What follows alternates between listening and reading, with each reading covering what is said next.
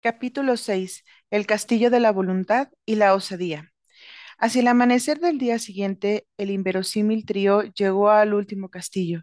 Era más alto que los otros y, y sus muros parecían más gruesos. Confiado de que atravesaría velozmente este castillo, el caballero cruzó el puente levadizo con los animales. Cuando estaban a medio camino, se abrió de golpe la puerta del castillo y un enorme y amenazador dragón, cubierto de relucientes escamas verdes, surgió de su interior, echando fuego por la boca. Espantado, el caballero se paró en seco. Había visto muchos dragones, pero este no parecía a ninguno. Era enorme y las llamas salían no solo de su boca, como sucedía con cualquier dragón común y corriente, sino también de sus ojos y sus oídos. Y por si eso no fuera poco, las llamas eran azules, lo cual quería decir que este dragón tenía un alto contenido de butano. El caballero buscó su espada, pero su mano no encontró nada. Comenzó a temblar. Con una voz débil e irreconocible, el caballero pidió ayuda a Merlín. Mas, para su desesperación, el mago no, no apareció. ¿Por qué no viene? preguntó ansiosamente, al tiempo que esquivaba una llamarada azul del monstruo. No lo sé, replicó Ardilla. Normalmente se puede contar con él. Rebeca, sentada sobre el hombre- hombro del caballero, ladeó la cabeza y escuchó con atención. Por lo que he podido captar, Merlín está en París, asistiendo a una conferencia sobre magos. No me puedo abandonar ahora, se dijo el caballero. Me prometió que no habría dragones en el sendero de la verdad. Se refería a dragones comunes y corrientes, rugió el monstruo con una voz que hizo temblar los árboles y que por poco hizo caer a Rebeca del hombro del caballero. La situación parecía seria. Un dragón que podía leer las mentes era definitivamente lo peor que se podía esperar, pero de alguna manera el caballero logró dejar de temblar. Con la voz más fuerte y potente que pudo, gritó, Fuera de mi camino, bombona de butano gigante. La bestia bufó lanzando fuego en todas direcciones. Caramba, qué atrevido el gatito asustado. El caballero, que no sabía qué más hacer, intentó ganar tiempo. ¿Qué haces en el castillo de la voluntad y la osadía? preguntó. ¿Hay algún sitio mejor donde yo pueda vivir? Soy el dragón del miedo y la duda. El caballero reconoció que el nombre era muy acertado. Miedo y duda era exactamente lo que sentía. El dragón volvió a vociferar. Estoy aquí para acabar con todos los listillos que piensan que pueden derrotar a cualquiera simplemente porque han pasado por el castillo del conocimiento. Rebeca susurró al oído del caballero. Merlín dijo una vez que el conocimiento de uno mismo podía matar al dragón del miedo y la duda. ¿Y tú lo crees? susurró el caballero. Sí, afirmó Rebeca con firmeza. Pues entonces encárgate tú de, ese lanzallamas verde.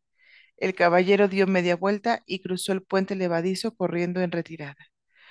Jo, jo, jo, jo, jo, rió el dragón y con su último jo, por poco quema los pantalones del caballero.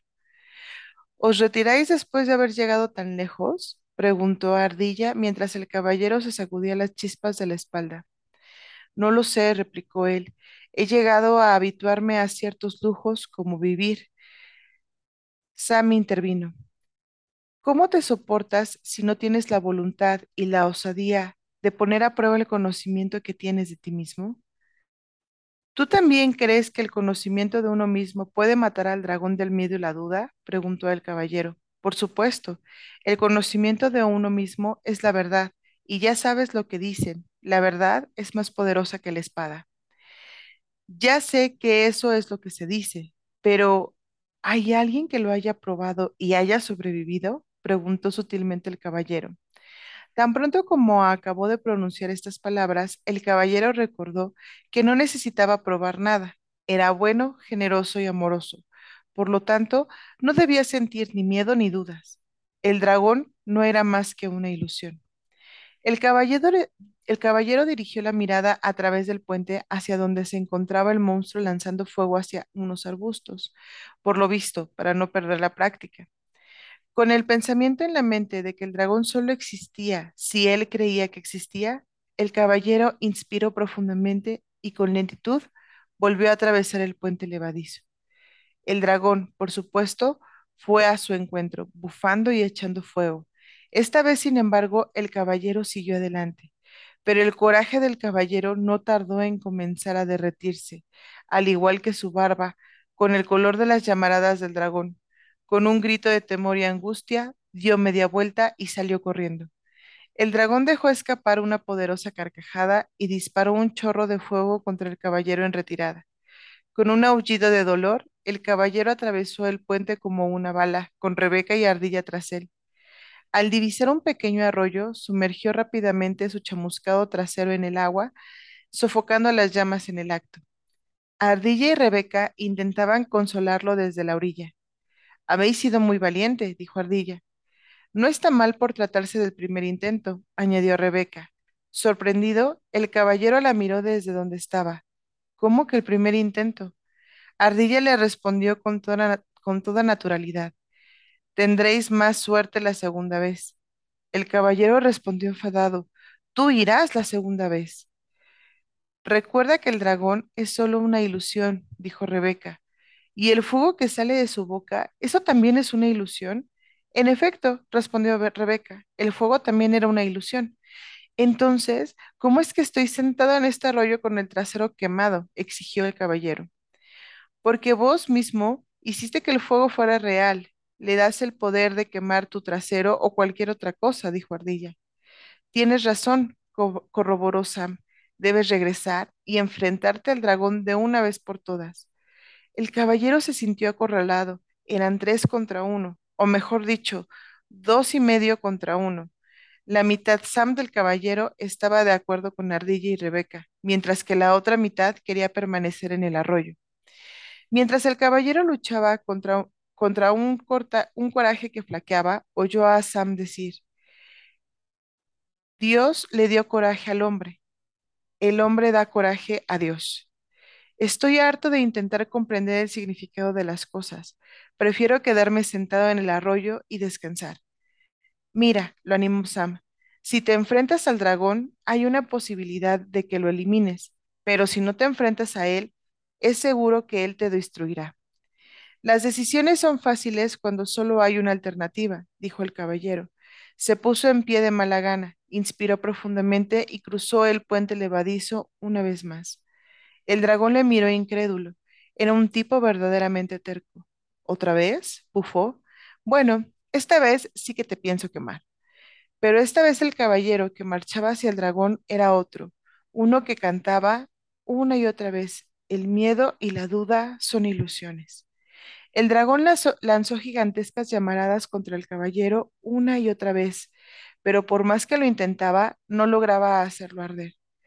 A medida que el caballero se iba acercando, el dragón se iba haciendo cada vez más pequeño, hasta que alcanzó el tamaño de una rana. Una vez extinguida su llama, el dragón comenzó a lanzar semillas. Estas semillas, las semillas de la duda, tampoco lograron detener al caballero. El dragón se iba haciendo aún más pequeño a medida que continuaba avanzando con determinación.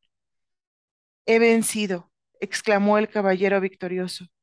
El dragón apenas podía hablar. Quizás esta vez, pero regresaré una y otra vez para bloquear tu camino. Dicho esto, desapareció con una explosión de humo azul. Regresa siempre que quieras, le gritó el caballero. Cada vez que lo hagas, yo seré más fuerte y tú más débil. Rebeca voló y aterrizó en el hombro del caballero. ¿Lo ves? Yo tenía razón. El conocimiento de uno mismo puede matar al dragón del miedo y la duda. Si realmente creías que era así, ¿por qué no me acompañaste cuando me acerqué al dragón? preguntó el caballero, que ya no se sentía inferior a su amiga emplumada. Rebeca mulló sus plumas. No quería interferir. Es tu viaje. Divertido el caballero estiró el brazo para abrir la puerta del castillo, pero el castillo de la voluntad y la osadía había desaparecido. Sam le explicó, no tienes que, apre- que aprender sobre la voluntad y la osadía porque acabas de demostrar que ya la posees. El caballero echó la cabeza hacia atrás, riendo de pura alegría. Podía ver la cima de la montaña. El sendero parecía aún más empinado que antes, pero no importaba. Sabía que ya nada le podía detener. Fin del capítulo número 6.